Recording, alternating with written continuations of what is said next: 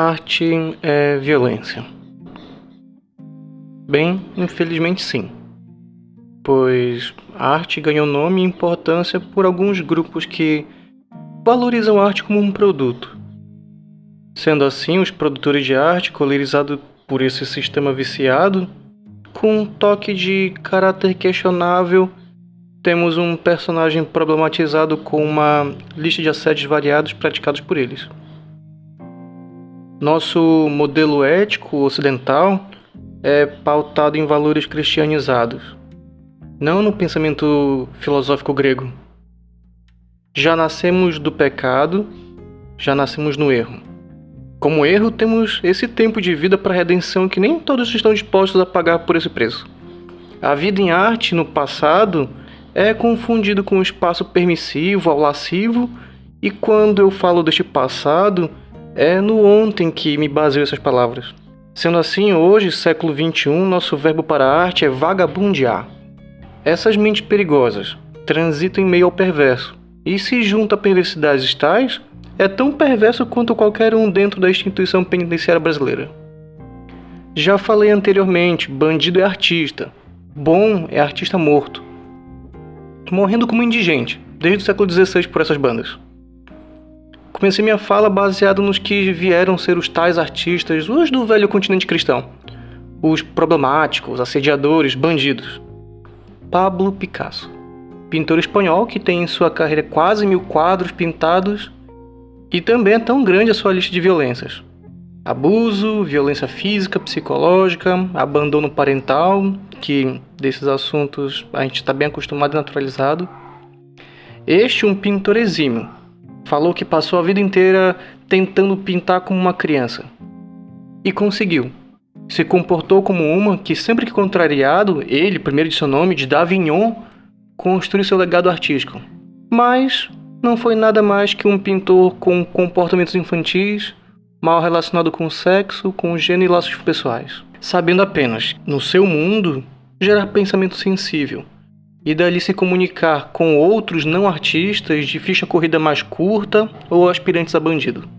Nesse mesmo caminho, temos Degas e suas bailarinas, Dali e sua busca desenfreada por dinheiro, Pollock e seus vícios, Lucien Freud, pai abusivo, Basquiat, Bacon, Mapplethorpe e alguns aqui do Brasil, dos quais não quero me comprometer. Não são apenas artistas que são ruins, tudo que os rodeia são. Observem sempre o gênero que eu uso. Não se espera nada mais que violência, aproveitamento e vantagem. Nem todo herói usa capa. E nem precisaria. Afinal, não se sabe se viver sem um ídolo, uma referência.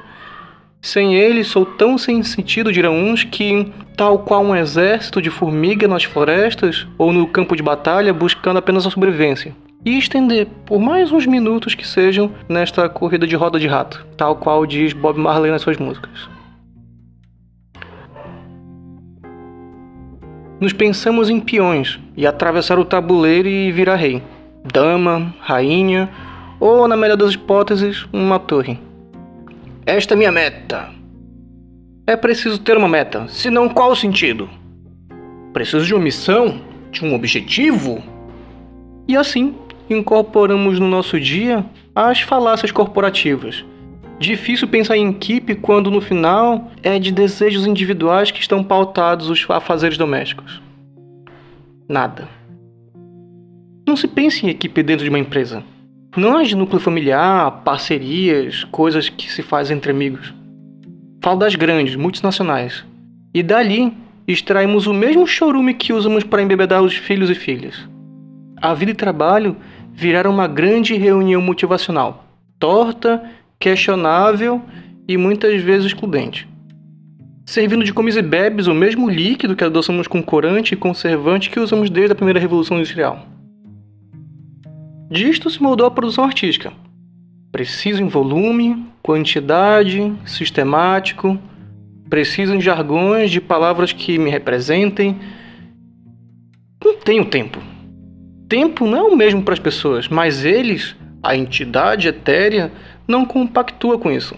Seu tempo me é valioso, enquanto pode ficar de pé e fazer o que for estipulado no limite do humano, permitido por lei, pelo tempo que desejarem. E vista minha camisa, seja meu colaborador, pago para não pensar. Quando for dispensado, agradeça. A oportunidade de ter sido violado por ter tirado tempo de vida para não pesar a previdência, já que nesse país é facultativo o direito à vida se quer viver mais. Afinal, Michael, eles não se importam com a gente. E essas palavras não são novas. E que há muito tempo não são minhas. Eu venho reproduzindo tudo que me chega por WhatsApp, Facebook, se é que alguém sem consciência ainda usa.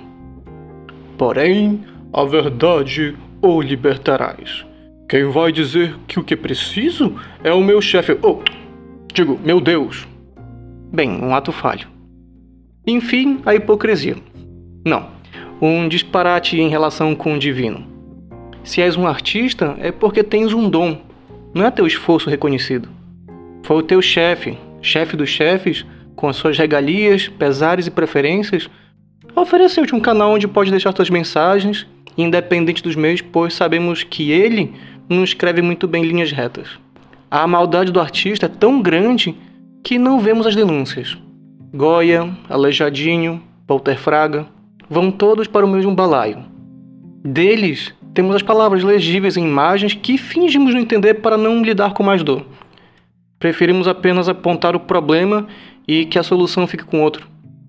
Ninguém corrigiu, segundo suas regras sociais, que, por uma grande coincidência, ainda são as atuais, esses bandidos. Preferiram apenas fingir que foi algo pontual, isolado, que aconteceu com muitos o tempo todo e em todo lugar. Então, Adriano, não devo mais querer saber do trabalho deles. Eu realmente queria falar que sim, mas sou bandido também. Eu poderia ser uma péssima influência, despertar em alguém esse ato contraventor de pensar a própria realidade e, quem sabe, expressar isso em imagem, música, texto, mas que estes errados, que sim estavam errados, sejam apenas a pergunta retórica de que em arte pode tudo?